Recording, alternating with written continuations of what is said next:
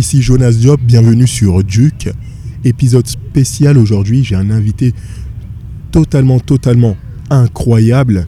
Euh, je l'ai remarqué il y a quelques semaines grâce à ses vidéos YouTube. D'ailleurs, sur YouTube, il a plus de 50 000 abonnés. Euh, c'est un créateur de contenu. J'en dis pas plus. Bah, présente-toi. On a aujourd'hui Antoine BM. Salut Jonas, bah écoute, c'est pas tous les jours que j'ai le, privilège de faire une interview dans un parc en plein soleil à Montréal. Euh, donc euh, c'était avec grand plaisir pour moi. Euh, pour me présenter rapidement, alors je m'appelle Antoine Blanche-Maison, j'ai 22 ans mhm. et j'ai arrêté mes études en école de commerce il y a 3 ans, non pas il y a 3 ans, il y a, il y a, un an et demi à peu près, pour lancer mon business autour de la création de contenu. Donc j'ai commencé avec une chaîne YouTube pendant un an où j'ai euh, bah, parlé de liberté et de voyage. Euh, et, j'ai vendu des formations qui étaient liées à, ce, euh, à cette thématique. Donc j'ai commencé à en vivre, ça m'a permis de voyager. Et, donc là, au bout d'un an, j'ai atteint, ouais, atteint 50 000 abonnés sur YouTube. C'est assez énorme, je m'attendais pas vraiment à ça. Et j'ai décidé de lancer mon podcast qui s'appelle Makercast. C'est le podcast des créateurs de contenu pour les gens qui veulent créer du contenu inspirant, développer leur audience et en vivre, tout simplement. Il est excellent ce podcast. D'ailleurs, je suis abonné tous les jours, tous les jours. Il me semble que tu sors un podcast, je le télécharge automatiquement, je l'écoute euh, euh, en me déplaçant, en prenant le métro, etc. Parle-nous en plus, comment tu arrives à sortir un épisode par jour sur ton podcast alors déjà, euh, déjà j'en vis, ce qui me permet de concentrer toute mon attention et toute mon énergie là-dessus, c'est ma priorité numéro un. Ensuite, je me suis entraîné à l'époque où je faisais de la vidéo. Quand j'ai commencé les vidéos, j'ai fait directement une vidéo par jour, mhm. format vlog. Donc, je me filmais un petit peu au cours de la journée, puis j'ai essayé de distiller un peu des conseils euh, pendant ce temps-là.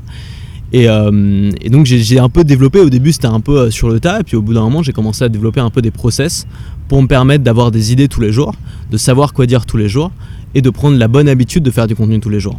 Et avec le temps, je peux te dire que pour moi en tout cas, c'est plus facile de faire du contenu quotidiennement, de faire un contenu par jour, que de faire euh, du contenu une fois de temps en temps sans avoir de calendrier précis. Pourquoi? Parce que par exemple sur le podcast, tous les matins, tu te lèves, euh, tu as ta routine matinale, euh, je sais pas, tu prends ton petit déj, tu vas prendre ta douche et tu crées ton podcast. Ça prend quoi? Ça prend 30 minutes, une heure maximum. Le montage s'est fait en, deux clics avec le podcast et, et ensuite tu peux le mettre en ligne, pareil, c'est extrêmement rapide. Donc finalement, la seule chose dont tu as besoin, c'est des idées et c'est de savoir en parler euh, de manière naturelle. Et ça, ça vient grâce à deux choses. D'abord, noter toutes les idées qui te viennent en tête. Euh, moi, j'ai une sorte de liste de tâches pour toutes les idées. J'utilise en fait un outil de liste de tâches qui s'appelle Things, Things 3. Sur ton téléphone Sur mon téléphone et sur mon Mac, ouais. Et euh, dès que j'ai une idée qui me vient par la tête, ça peut être n'importe où. Ça peut être dans, dans, dans, mon bain, tu vois, en train de souvent c'est quand je marche dans la rue. Je la laisse pas s'échapper c'est interdit. Je me laisse pas l'autorisation de la laisser s'échapper. Et je la note tout de suite, même si c'est une idée débile. Et la plupart de mes idées sont débiles. Euh, simplement, je reviens dessus souvent quelques jours après. Le matin, quand j'ai envie de faire un podcast, je sais pas du tout de quoi je vais parler. J'ouvre ma liste d'idées et je regarde ce qui m'inspire le plus. Et je regarde aussi ce que j'ai appris ces derniers jours. Et pour que les mots viennent tout seuls, je pense que c'est avant tout l'entraînement. Euh, souvent, il y a beaucoup de gens qui ont du mal à démarrer à cause de ça. Tu peux commencer en te mettant des plans, en t'écrivant beaucoup de choses, puis ensuite, euh, avec le temps, ça va commencer à être de plus en plus naturel. Et je pense que pour créer du contenu régulièrement, on a besoin de faire rentrer du contenu régulièrement. Et donc on a besoin de consulter beaucoup de contenu. Et donc ce que je fais, c'est que euh, bah, j'écoute beaucoup d'audio. J'aime bien consulter le, format de contenu que je crée. Donc j'écoute beaucoup d'audio. De podcasts Des podcasts aussi, mais aussi des vieux audios que j'ai téléchargés. Euh. Euh, j'écoute aussi, je regarde aussi des vidéos. j'essaie de lire quelques bouquins. Je suis pas un gros lecteur, mmh. mais du coup j'essaie toute la journée d'être dans une ambiance de contenu inspirant. Et donc je pense que quand tu consultes toute la journée du contenu inspirant, tu as besoin d'en parler à quelqu'un. Et comme j'ai de la chance d'avoir chez moi personne que ça intéresse, c'est-à-dire qu'il n'y a personne chez moi qui est intéressé par ce que j'ai à dire, et eh ben je me défoule quand je suis devant mon micro et je balance tout ce que j'ai sur le cœur. Donc c'est cathartique. Euh, Exactement. Tu arrives à être une, assez une éponge et tu es quand même aware de la situation, tu apprends euh, à gauche, à droite. Alors j'ai pas, pas une super mémoire, hein. je tiens à dire, c'est un peu un, un défaut, vraiment que j'ai pas une bonne mémoire. Du coup, je vais plutôt avoir tendance justement à tout noter, mais aussi bien les idées que j'ai, mais aussi les concepts que j'apprends. Euh, j'utilise une autre application qui s'appelle Beer euh, pour iPhone, iPad et, Mac. On peut le faire aussi avec Evernote si on est sur Windows, où je note tous les concepts que j'apprends et je les classe par tag. C'est-à-dire je mets un hashtag à chaque fois avec le, tag. Par exemple, si j'apprends quelque chose, je sais pas, sur, sur la productivité, je vais noter ce que j'ai appris et je vais mettre le tag productivité. Ce qui me permet le jour où je fais un podcast sur la productivité, de chercher le tag productivité et de retrouver tout ce que j'ai noté dessus. Et puis ensuite, je pense que ouais, quand on est dans un environnement euh, qui est très stimulant parce qu'on consulte beaucoup de contenu dans certaines catégories, parce qu'on a la chance de pouvoir rencontrer aussi des gens qui sont intéressants, qui sont passionnants, bah finalement les mots viennent tout seuls et on s'approprie un peu les concepts qu'on apprend à droite à gauche et on finit par devenir un créateur de contenu et à, et à développer ses propres idées. Donc là, tu ne développes pas seulement des idées, tu arrives à développer un système. Comme je dis toujours, euh, il faut avoir une bonne base, de bonnes fondations pour construire une maison.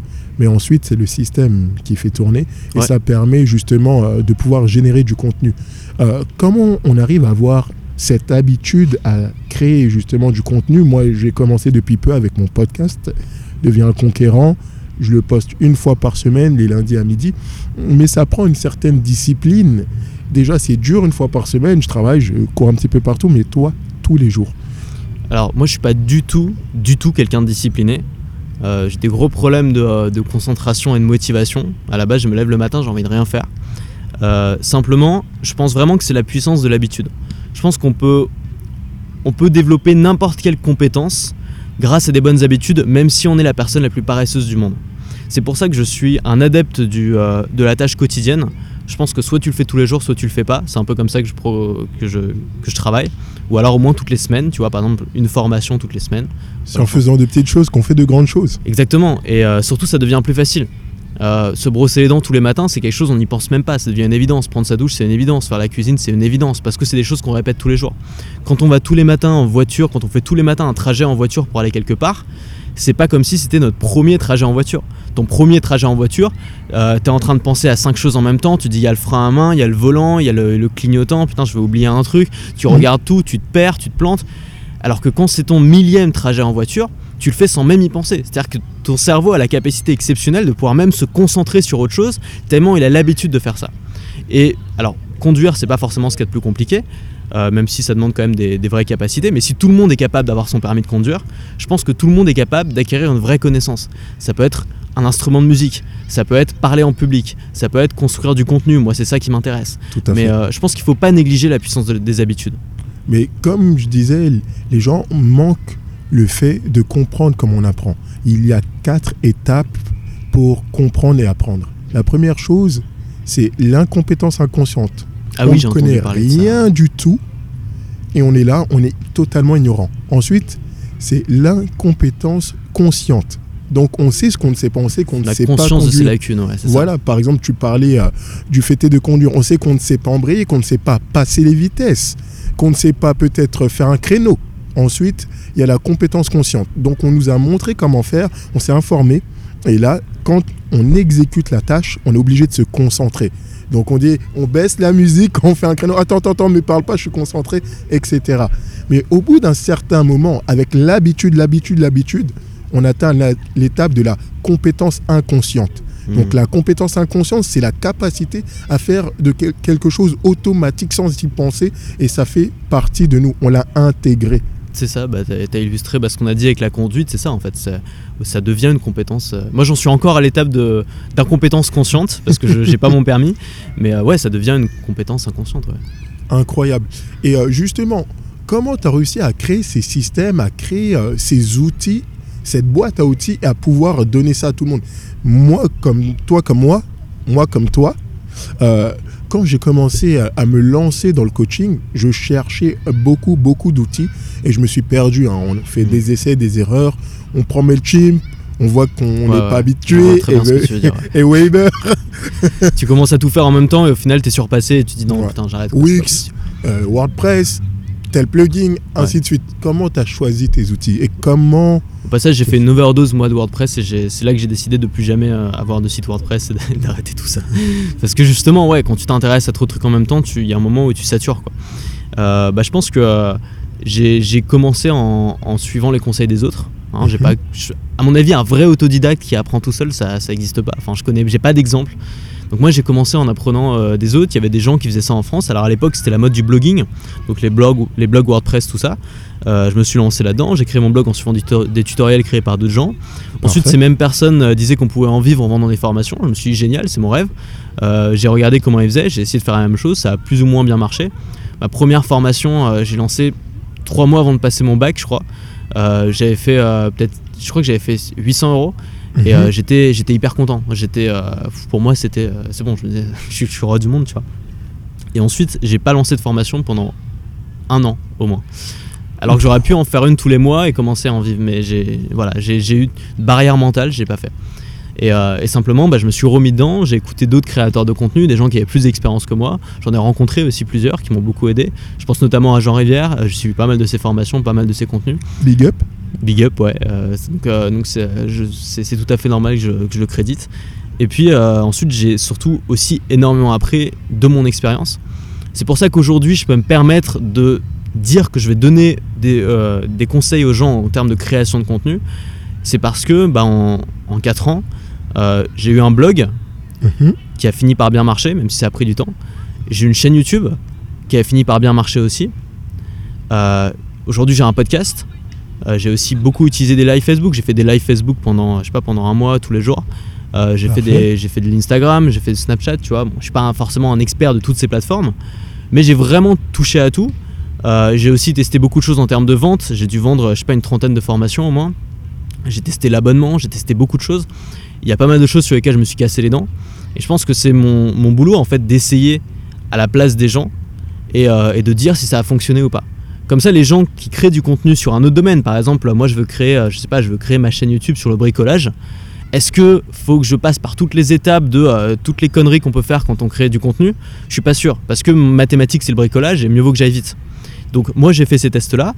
Il y en a qui ont eu du succès, il y en a qui sont plantés. Et donc mon but c'est de dire à cette personne qui veut lancer sa chaîne YouTube sur le bricolage, euh, voilà ce que tu peux faire et qui marche, voilà ce que tu peux faire et qui marche pas. Parfait. Comme ça, ça permet déjà d'optimiser les résultats d'une personne. Et euh, justement, on se nourrit, on se nourrit euh, de la sagesse des autres.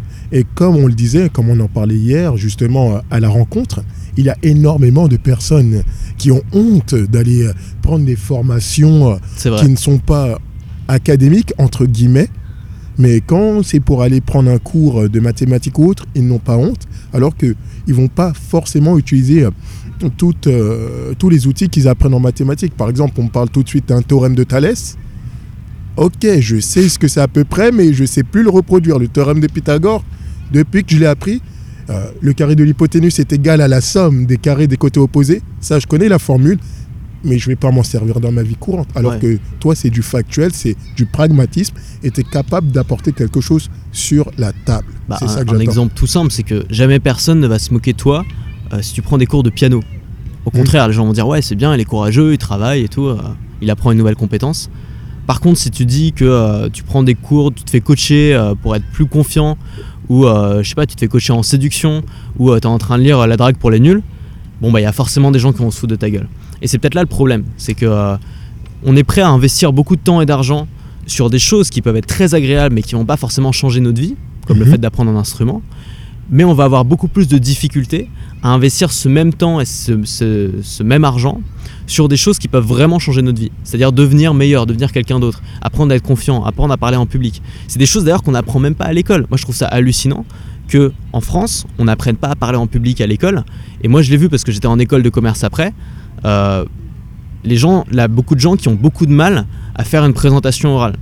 Alors qu'aux États-Unis, on apprend dès, la petite section, limite, on apprend à, parler en public, on fait du théâtre, on apprend. Les, élèves, ils arrivent le lundi, on leur demande de pitcher leur week-end.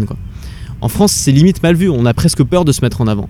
Et donc, du coup, ça crée une génération de gens qui osent pas parler, qui osent pas se vendre, qui vont du coup être mauvais en entretien d'embauche, qui vont être mauvais quand ils vont essayer de convaincre des clients, qui vont, qui vont être mauvais dans tous les domaines où c'est important de savoir se présenter, de savoir se vendre. Je pense que ça, c'est une grosse lacune qu'on peut avoir et c'est peut-être une des premières choses sur lesquelles on devrait travailler. C'est apprendre à bien parler, à s'exprimer, à convaincre et à vendre. Je suis tout à fait d'accord avec toi. Euh, comme je disais, l'une de mes formations en parle, qui est la formation charisme et manifeste. Euh, il y a beaucoup de personnes qui sont là, qui veulent avoir une vie épanouissante, mais ils ne sont pas prêts à s'affirmer, ils ne sont pas prêts à prendre les devants. C'est-à-dire qu'ils restent dans leur zone de confort. Et euh, justement, il y a des étapes. Première chose que je parle souvent en termes de réussite, c'est par rapport à l'intelligence sociale. Et si vous voulez en savoir plus, prenez le livre de Dale Carnegie. Oui, complètement. Donc, euh, voilà, comment se ça, faire ça des peut amis. changer la vie, ça. Comment se faire des amis. Moi, je le lisais, je voyais des gens dans le métro qui rigolaient. Par contre, cette compétence, je l'ai apprise et je suis capable de créer des liens. La preuve, vous écoutez aujourd'hui ce podcast parce que j'ai su me déplacer à un événement, te rencontrer Antoine, on a créé un lien et aujourd'hui on est capable de venir de vous donner euh, justement ce contenu, ce contenu qui est agréable, ce contenu que vous écoutez et ce contenu qui va peut-être vous apporter un petit peu plus dans votre vie. Moi quand j'ai, enfin moi j'étais euh, maladivement timide euh, quand j'étais enfant. Et euh, Raconte-nous tout. non mais voilà tu vois je bon parler en public c'était il fallait même pas y penser tu vois. Euh, j'étais pas bon j'étais vraiment pas bon avec les gens. J'avais peut-être tous les défauts que doit citer euh, Dale Carnegie euh, dans son livre. Tous les trucs à ne pas faire je devais les faire. Et je me rendais pas compte. C'est ça le problème. C'est que du coup tu finis par te refermer sur toi-même par te dire c'est les autres qui ont un problème euh, c'est tous des cons machin tu, tu ne te rends pas compte. Et tu as besoin de lire un bouquin comme ça pour te foutre une claque pour te rendre compte que tu peux travailler là-dessus. Il faut pas en avoir honte. Il faut dire aux gens que c'est ok de travailler là-dessus. Il faut même les inciter à le faire. Parce que plus tu vas montrer du doigt les gens qui vont faire ça, plus les gens ils vont rester dans leur coin et plus ça va créer des, des gens qui ont parfois un potentiel énorme. Souvent les gens introvertis, c'est des gens, euh, souvent c'est des gens intelligents ou c'est souvent des geeks qui, qui, qui seraient capables de faire énormément et qui vont pas le faire parce qu'ils se sentent exclus, parce qu'ils n'ont pas aussi travaillé là-dessus. Tu prends Mark Zuckerberg par exemple. Euh, sa première interview dans euh, la conférence All Things Digital, il a été extrêmement mauvais. Euh, il s'est mis à transpirer littéralement, c'est-à-dire que son t-shirt te, goûtait, tu vois. Et tu peux revoir les images sur YouTube, c'est, ça, ça fait de la peine à voir tellement c'est mauvais. et, euh, et au lieu de se dire, alors il aurait pu se dire, bon moi j'ai une des premières entreprises au monde et tout, euh, fuck them all et, euh, et tant pis, tant pis pour eux et je fais plus aucune interview. Sauf qu'il a été humble, il a réussi à, à se dire, ok, moi je suis pas bon là-dedans. J'ai une lacune dans la communication. Donc qu'est-ce qu'il a fait? C'est qu'il a pris un- une coach et euh, il me semble que pendant un an, tous les matins, il a pris des cours de coaching pour apprendre à communiquer correctement. Alors qu'il a une des plus grosses boîtes du monde à gérer. Mais il a quand Tout même fait. resté humble, il est resté à sa place et il s'est dit ok je vais faire parce que ça c'est important. Il l'a fait et aujourd'hui c'est un bon speaker. Alors c'est pas le meilleur, tu vois, c'est pas Steve Jobs, mais sur scène c'est devenu un bon speaker parce qu'il a, il a eu cette démarche et il a assumé de le faire. Et je, trouve, je trouve ça génial que des mecs qui sont des figures et qui sont des inspirations pour beaucoup de gens comme un Mark Zuckerberg, en tout cas qui sont des inspirations pour beaucoup d'entrepreneurs, euh, puissent montrer que c'est ok d'investir sur soi-même et que euh, bah, c'est même une bonne chose, il faut même en être fier. Bah, comme on le dit, le capital le plus important, c'est le capital humain c'est soi-même. La personne la plus importante sera toujours nous. Euh, je parle souvent des sportifs. Imaginez-vous, je vais vous détailler euh, justement une personne que j'adore, extraordinaire et que vous connaissez, vous êtes obligé de connaître, Michael Phelps. Michael Phelps, quand il s'entraînait pendant 5 ans, il n'a jamais, jamais manqué un jour d'entraînement. Qu'il vente, qu'il pleuve, que ce soit le nouvel an, son anniversaire ou autre, il s'entraînait. Et euh, dans sa routine d'entraînement, il avait 8 heures où il était dans l'eau, 4 heures de sport intensif, de musculation, et il y avait 4 heures uniquement sur le mindset. Juste sur le mindset, la visualisation, comment gagner une course et arriver au résultat. Et c'est ça, travailler son mindset et passer à un autre niveau. Et d'ailleurs, comment tu as fait toi Antoine? Parce que tu as un mindset, je vois que quand tu parles, c'est carré, c'est propre, c'est efficace, tu vas droit au but, tu donnes du contenu qui est du contenu intéressant, intelligible, intelligent. Et euh, justement, comment tu as travaillé ça Cette aisance euh, euh, dans ta voix, cette aisance pour parler. Est-ce que tu as pris toi-même des cours? Est-ce que tu as lu des ouvrages ou c'est avec l'habitude? Ou c'est même un mélange de tout ça? C'est peut-être plus un mélange de tout ça. Euh, j'ai pris un, un moment un tout petit peu de cours, mais j'ai jamais fait théâtre, j'ai jamais vraiment euh, bossé là-dessus. Je pense c'est surtout en écoutant des gens parler. Moi, j'ai plusieurs personnes qui font des conférences que je trouve excellentes. Euh, tu prends par exemple Oussama Hamar euh, dans le domaine de, dans le- des startups. Mhm. Euh, Il y a une chaîne YouTube qui s'appelle Startup Food, tu tapes Oussama Hamar. Euh, moi j'adore la manière dont il parle, c'est pareil, c'est carré, c'est extrêmement clair, c'est très imagé, c'est très visuel.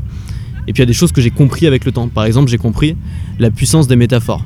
La puissance d'expliquer quelque chose en l'illustrant par une image, par une image que tout le monde peut comprendre. Exactement comme tout à l'heure, euh, la conduite pour illustrer l'apprentissage. Euh, on peut l'expliquer avec des mots, mais c'est beaucoup plus simple de l'expliquer avec une image que les gens vont se représenter dans la tête. Et une fois que ça c'est des choses toutes simples, tu vois, que tout le monde peut appliquer, mais une fois que tu l'as compris, tu bosses dessus. Et moi, par exemple, j'ai des sortes de, post-it où je me dis voilà, il faut que je bosse là-dessus, il faut que je bosse sur la visualisation quand je parle, parce que il y a trop de, de, baratins et pas assez d'images concrètes.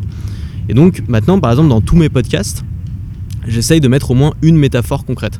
À chaque fois que j'explique un concept, j'essaye toujours de l'illustrer par soit une histoire, soit une métaphore, soit un exemple, soit je sais pas, un exercice que la personne peut faire. Et, euh, et ensuite, c'est l'habitude, mais euh, c'est pas facile. Enfin, c'est-à-dire que c'est c'est vraiment de l'entraînement, je pense. C'est-à-dire qu'au début, mes premières vidéos, c'était pas ça du tout. Il y avait beaucoup de bégaiements, il y avait beaucoup de. J'avais du mal à exprimer ce que j'avais sur le cœur. Je parlais très très vite aussi, je faisais pas de pause. Et, euh, j'essaye de m'améliorer là-dedans. Ouais, le stress aussi. Et puis, euh, tu as envie d'en dire un maximum. C'est aussi un, une dérive qu'on a dans la, dans la vraie vie, parce que dans la vraie vie, on a souvent peur de se faire couper. Du coup, on va parler très très vite pour en dire un maximum avant de se faire couper. Moi, j'avais vraiment ce syndrome-là.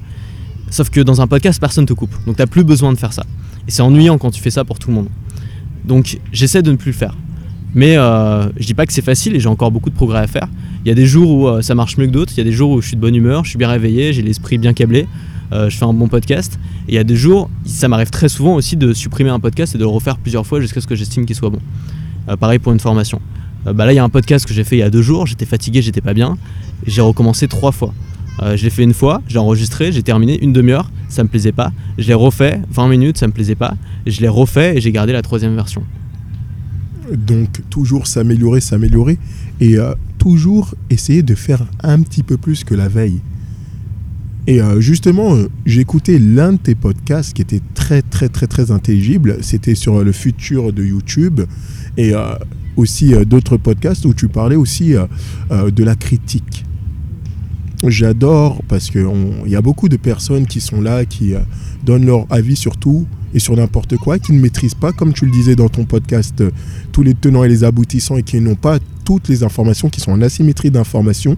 Et euh, il y a beaucoup de personnes frustrées qui lancent leur venin. Hein. C'est comme moi, quand j'ai commencé sur, sur Facebook en live, je voyais des mauvais commentaires, mais j'ai continué, continué, continué. Donc, Qu'est-ce que tu peux nous en dire? Parce que tu as vraiment une plus grande expérience que moi sur ça, puisque tu t'es lancé sur la plateforme YouTube et euh, justement, je vois qu'il y a des commentaires qui sont bons, des commentaires désagréables, alors qu'il y a des touristes qui n'ont rien à faire sur ta, sur ta chaîne et qui sont là. Pour moi, c'est un problème de YouTube. Euh, YouTube, c'est quand même une plateforme où tu es très jugé. Mmh. Par plusieurs raisons. D'abord par les pouces rouges ou les pouces bleus. Ça, j'ai jamais compris le concept. C'est que les gens peuvent dire j'aime pas, tu vois. Alors que, tu vois, tu t'en fiches qu'il aime pas finalement. T'as pas forcément fait ce contenu pour lui, t'en sais rien, tu vois. Euh, moi, je fais pas du contenu pour être jugé.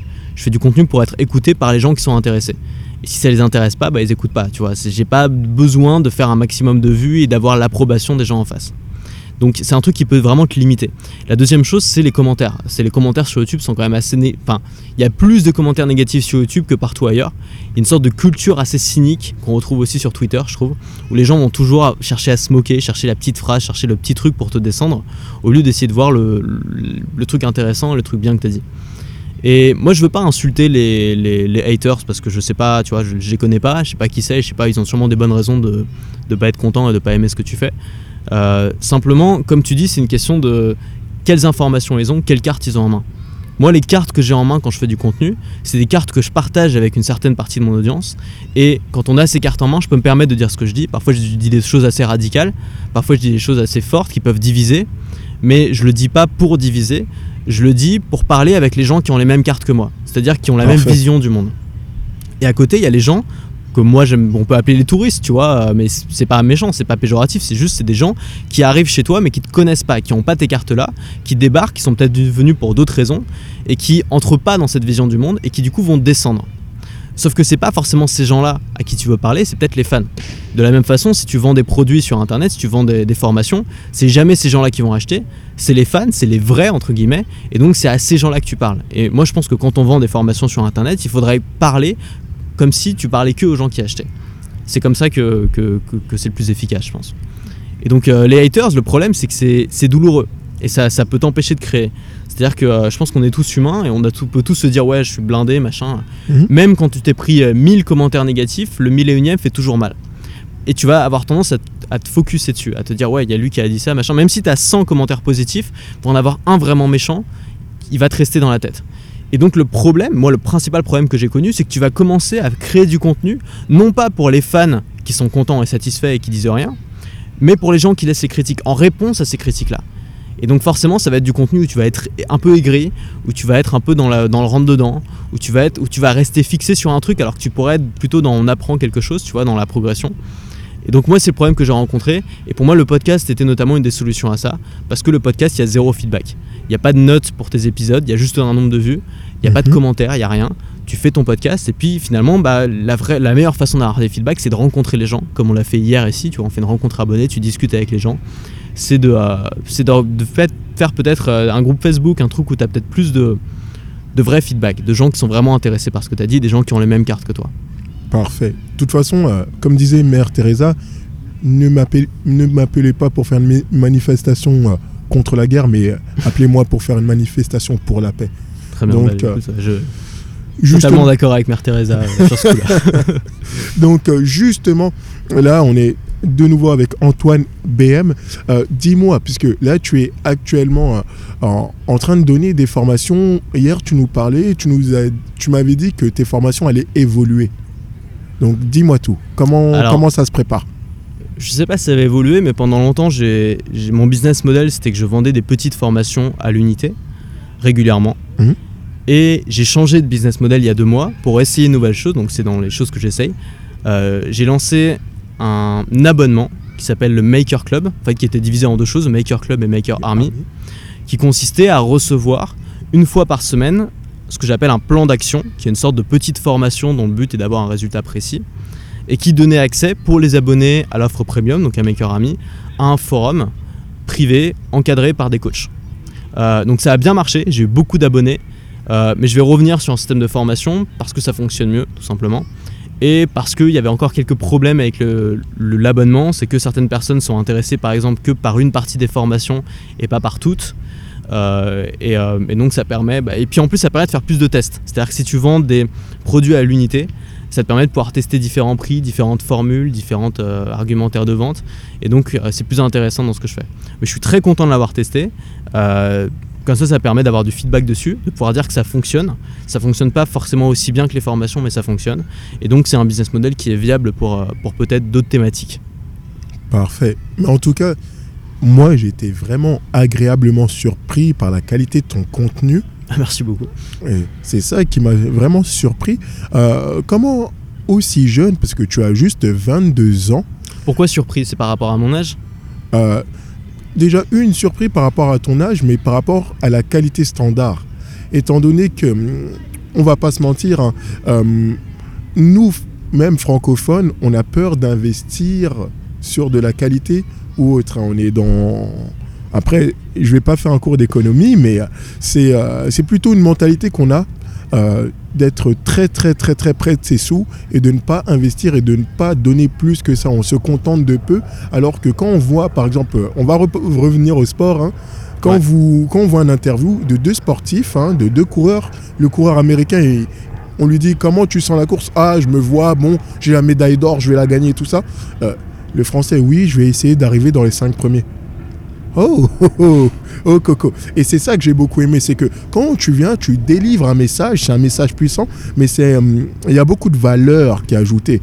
Et euh, moi, j'ai eu un problème pendant longtemps, justement puisque je fais partie du coaching et le coaching, on a eu vraiment une mauvaise publicité suite à ça, c'est que il y a beaucoup de sophistes, de la poudre de perlimpinpin, mais pour te donner du fond. C'était remis à la mode cette expression, j'ai l'impression. La poudre de perlimpinpin. Ah, c'est incroyable parce que le secteur euh, de l'édition qui est le plus en essor, c'est le secteur du développement personnel. Ouais. Tout le monde va se proclamer coach, tout le monde va écrire un livre, mais est-ce qu'il est capable de te donner de la valeur?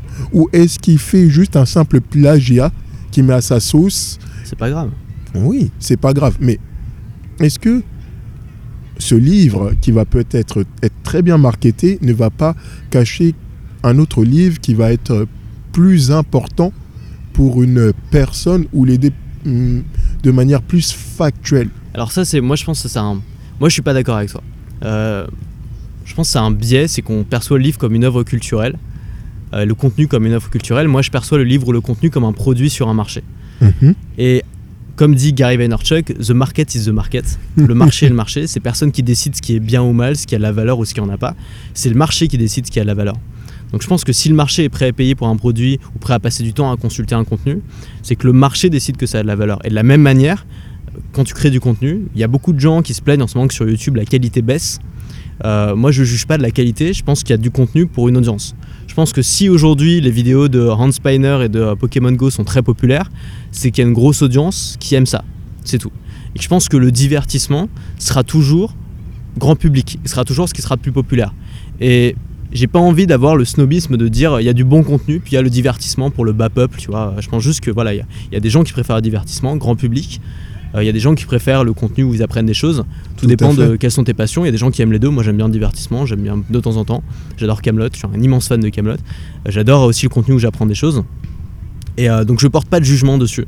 Et, et je dis que s'il y a un mec qui arrive à rentrer dans le domaine du développement personnel en faisant un gros plagiat, en copiant tout le monde et arrive à faire plus de ventes que les mecs qui étaient là avant, moi je dis qu'une chose, c'est bravo. Bien joué. Il a réussi à faire quelque chose. Il a réussi son coup. Et c'est les autres qui ont qu'à être meilleurs, tu vois. Alors c'est une vision qui peut être, qui peut être vraiment débattue, mais je pense que le boulot d'un mec qui vend euh, des bouquins, surtout sur le développement personnel ou alors sur le marketing, c'est de faire en sorte que son bouquin se vende. Et je pense que tout le monde justement devrait apprendre à être bon là-dedans, à être bon, à comprendre le marché, comprendre comment ça marche, être bon vendeur et se battre sur ses propres armes. Et je pense que de toute façon, si tu es meilleur et que tu fais du contenu vraiment de meilleure qualité, il y a des gens qui vont le sentir, il y a des gens qui vont naturellement te suivre. Et tu n'auras même pas besoin de faire ta pub. Il y a des gens qui vont vouloir t'interviewer, il y a des gens qui vont vouloir te mettre en avant, il y a des gens qui vont partager ton contenu, et c'est les gens qui vont faire la pub pour toi. Et tu n'auras pas besoin d'être là à faire des petits hacks sur Facebook, à, faire à suivre la dernière petite tendance pour te faire connaître, parce que les gens vont naturellement parler de toi et ton contenu va naturellement se diffuser. Ok, je vais te poser une question qui est très importante et que je me posais vraiment. Euh, penses-tu que... Euh, que, ton background, par exemple tes origines ou autres, jouent dans le fait de rejoindre un tel ou tel public. Euh, on va parler, puisqu'il y a des privilèges, hein, euh, on va pas s'en cacher. Exemple, si j'étais une fille et que je serais sur Instagram, j'aurais pas le même nombre d'abonnés. Ah bah sûrement. Tout dépend de, ta taille, euh, ta taille de poitrine aussi, je sais pas. Voilà. Et non non mais c'est très, très cliché de dire ça, mais en même temps c'est un peu vrai. Euh, il y a sûrement des avantages qu'on peut avoir euh, que d'autres n'ont pas, que ce soit de notre culture, de l'endroit où on est né. Enfin, je pense que rien que le privilège d'être né en France euh, et d'avoir une, éducation, c'est déjà un privilège que la plupart des gens dans le monde n'ont pas, tu vois. donc, je pense qu'il y a des inégalités, mais je pense qu'il faut pas trop les mettre en avant parce que plus on les met en avant, plus on les creuse, j'ai l'impression, et plus les gens vont avoir tendance à trouver des excuses. Par exemple, une femme dans un monde d'hommes. On n'arrête pas de dire euh, c'est hyper difficile pour une femme de réussir en politique. Du coup, qu'est-ce qui se passe? C'est que les gamines, elles entendent euh, c'est hyper difficile pour une femme de réussir en politique. Et qu'elles qu'elles vont dire Elles vont dire ouais, bah j'essaye même pas puisque c'est difficile.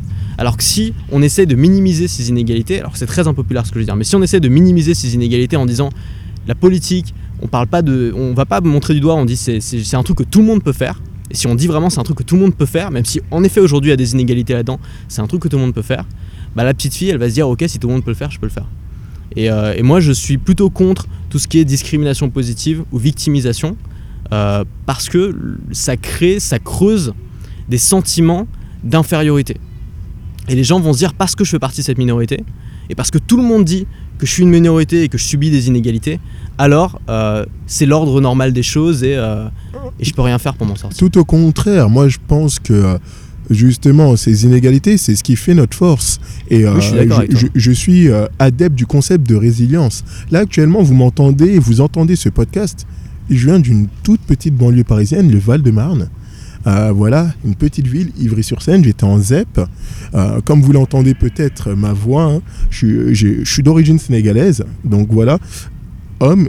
donc là, j'ai tout contre moi, mais justement, ce concept m'a permis euh, de me développer.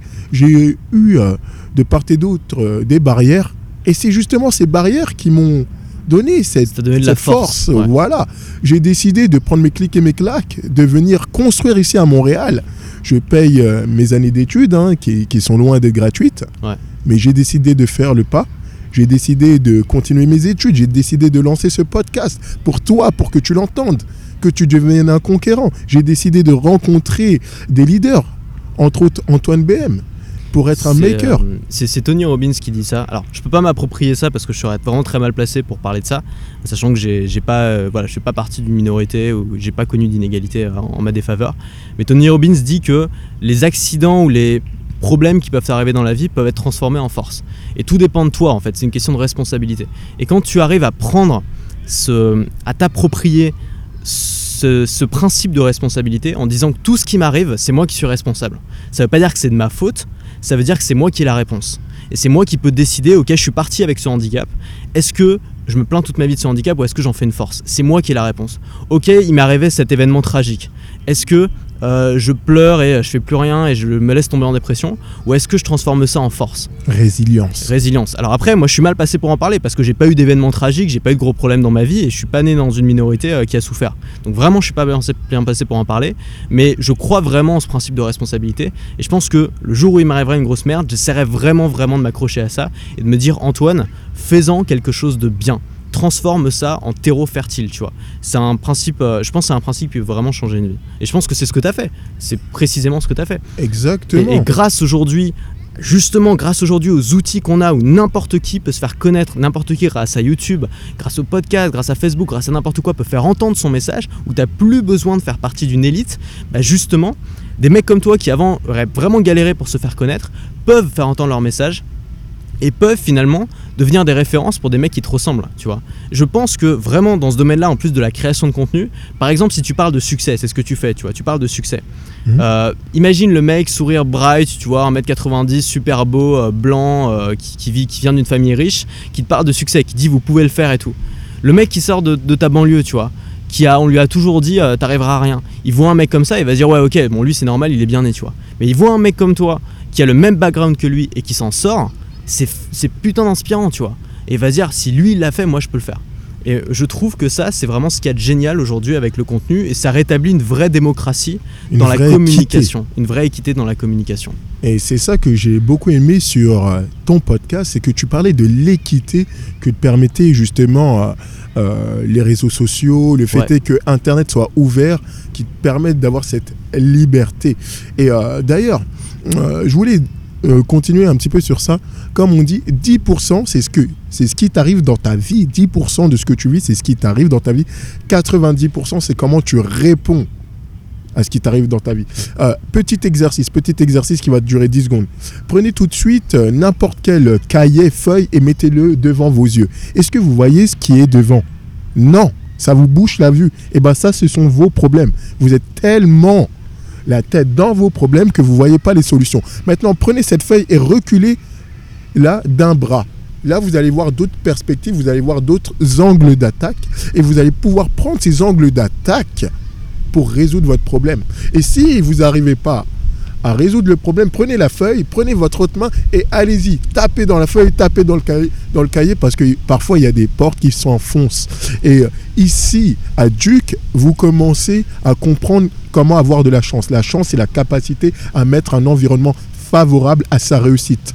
Merci à Philippe Gabillet, donc euh, professeur à l'ECEAP, qui l'avait dit la chance et la capacité à mettre un environnement favorable à sa réussite. Écoute, je, je note la citation et je vais l'approprier, je pense que je, je la trouve super.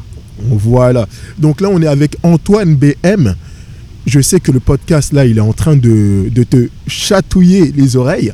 Donc on va continuer un petit peu encore.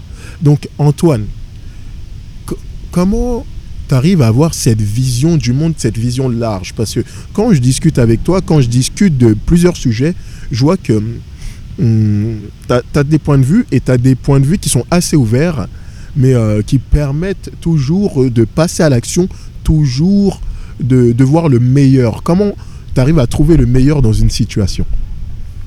Euh, je sais, ouais, je sais pas si je me définirais comme ça. hein. Euh, J'ai quand même pas mal de, euh, de névroses, euh, entre guillemets, c'est-à-dire que j'essaye de transmettre un message positif Mhm. dans mon contenu. Ça veut pas dire que j'ai toujours la confiance et que je sais toujours où je vais et que j'ai jamais de doute. Il faut se perdre pour trouver de nouveaux chemins. Peut-être, j'en sais rien, mais en tout cas, il y a des moments où je me dis, ouais, est-ce que c'est vraiment la bonne solution? Des moments où je suis en conflit avec d'autres gens et je me dis, ouais, est-ce que. où je remets en cause même tout ce que je fais, tu vois? Donc, je sais pas. Après, moi, je pense que. Moi, j'ai été inspiré par des gens qui étaient positifs. pas par des gens qui se plaignent toute la journée ou qui te disent euh, oh là là pauvre chérie tu peux rien faire vraiment par des gens qui te secouaient un peu tu vois qui disaient des trucs que tu n'avais pas envie d'entendre mais que tu avais besoin d'entendre et donc j'essaye à mon échelle d'être un petit peu cette personne là pour d'autres gens dire des choses qui sont pas forcément populaires ou qui forcément euh, vont pas forcément dans le courant de pensée euh, global mais uniquement des choses qui peuvent aider les gens à, prendre comme tu dis les, les, actions qui vont, qui vont les aider à, à atteindre leurs objectifs c'est mon objectif. Je dis pas que j'y arrive, mais c'est ce que j'essaye de faire à mon échelle dans mon petit podcast. Quoi. Et dans ton petit podcast, imagine-toi, est-ce que tu arrives à te visualiser dans 30 ans, 40 ans? Non. Ah, t'arrives pas, toujours pas. Mais, j'ai pas envie en fait. Ah, t'as pas envie. Parce que, imagine si il y a 10 ans, j'avais dû me visualiser sur ce que je ferais aujourd'hui. Euh, YouTube, ça existait même pas, je crois. Euh, j'aurais été incapable de savoir ce que, ce que je ferais aujourd'hui. Donc j'ai envie de me dire que dans 30 ans, le monde il aura peut-être totalement changé. Je ferai peut-être un truc qui a rien à voir et je veux me laisser cette possibilité là. Et j'ai peur si je me mets un objectif trop précis, genre je veux racheter, euh, je sais pas, je veux, je veux racheter une équipe de foot, tu vois, à la Gary Vaynerchuk. j'ai peur si je me fous un objectif comme ça, de ne pas m'autoriser, de changer radicalement de cap parce que je suis coincé dans cet objectif là. Donc je j'aime pas les objectifs à long terme et je me suis jamais fixé d'objectif à long terme. Donc l'un de tes buts, si je comprends bien, c'est la liberté. Ouais. Donc ça, ouais, si je devais me fixer un objectif, c'est de jamais faire quelque chose que j'aime pas. Et toujours avoir le choix de ce que je fais et de, comment je, de la façon dont je vis. Si un jour je me retrouve dans une situation que je contrôle pas et qui me déplaît, euh, ce sera un échec et j'essaierai de m'en sortir le plus vite possible. Donc là, imaginez-vous, 22 ans, Antoine BM, il est là en voyage à Montréal, on est au parc la Fontaine, il y a un magnifique soleil. On est en train de profiter de cette journée et on est en train de vous délivrer, vous délivrer un message en or. En tout cas, c'était l'interview avec Antoine BM. Dis-moi, comment on peut te rejoindre Sur quel site Sur tes réseaux sociaux On veut en apprendre plus. On veut plus d'Antoine BM. Alors le mieux, euh, si euh, je sais pas si tu tutoies ou tu vois tes auditeurs. Tutoie. Tutoie, allez. Moi j'ai l'habitude de tutoyer aussi, ça tombe bien. Euh, si tu es sur ton iPhone ou sur ton iPad, euh, tu as une application qui s'appelle Podcast. Tu l'ouvres et tu tapes dans la barre de recherche Makercast. Makercast, M-A-K-E-R-C-A-S-T. Et tu vas trouver mon podcast. Euh, sinon, tu tapes Antoine Blanche Maison ou Antoine BM sur Google et tu vas trouver tout le reste, c'est-à-dire mon site, ma, ma, page Facebook où je publie pas mal de choses et ma chaîne YouTube, tout simplement. Donc Antoine Blanche Maison, si tu as aimé ce podcast, n'hésite pas à le partager sur les réseaux sociaux, à le tweeter, à envoyer un post, etc. N'hésite pas à contacter Antoine et à voir directement ce qui fait son contenu qui est extraordinaire. Donc, je répète, son podcast est Makercast, donc M-A-K-E-R-C-A-S-T, et tu peux le retrouver sur son site internet. Donc, n'hésite pas. Ici, c'était Duke, devient un conquérant le podcast.